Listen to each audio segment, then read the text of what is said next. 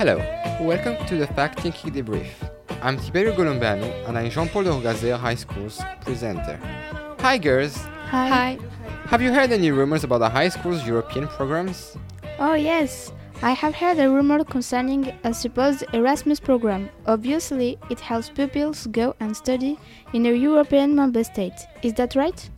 Yes, that's true. But the Erasmus program isn't only for pupils, it's also for teachers, staff members, and students.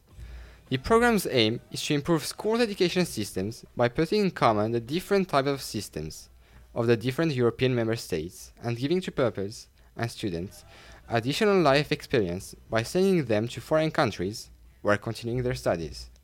Hello. I've also heard a rumor saying that 36 teachers and staff members are going on holiday to Finland in February thanks to the Erasmus program. It isn't totally false. Yes, 36 teachers and staff members are going to Finland in February thanks to the Erasmus program. But they won't be on holiday, they are going there to work. They're going to analyze and observe the Finnish education system, which is one of the best in the world, in order to try to improve ours.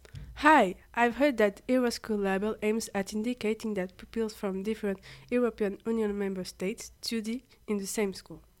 No, that's fake news. The Euroschool label aims at recognizing the mobilization of public or private schools under contract that are part of a European project.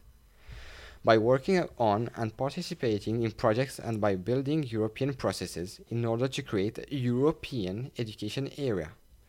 So, our high school has won this label by putting some European projects in place, like the Erasmus program. The label doesn't indicate that there are pupils from different European member states studying the same school. It just indicates that this school participates in at least one European project. A student told me that she is part of the EYP, which apparently stands for the European Yoga Program. Yes, I heard that too. Fake news. Yet there is a program called EYP, but it stands for European Youth Parliament.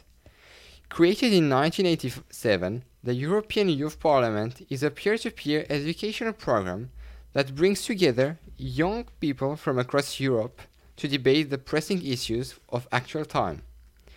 Its mission is to inspire and empower young Europeans to be open minded, tolerant, and active citizens. Our school boasts 11 young members of the European Parliament. Eight of them are funded by the school itself. Have you heard any other rumors, girls?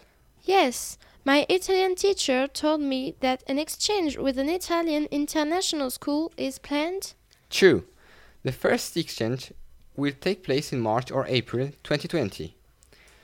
25 Italian pupils, 6 boys and 19 girls from Italian high school near Roma will come here as part of the Erasmus program. They will stay with families of high school students here in Porto Vecchio for one week. They go to school with their pen friends and spend half the day in lessons and the, half, and the other half of the day discovering French and Corsican cultures.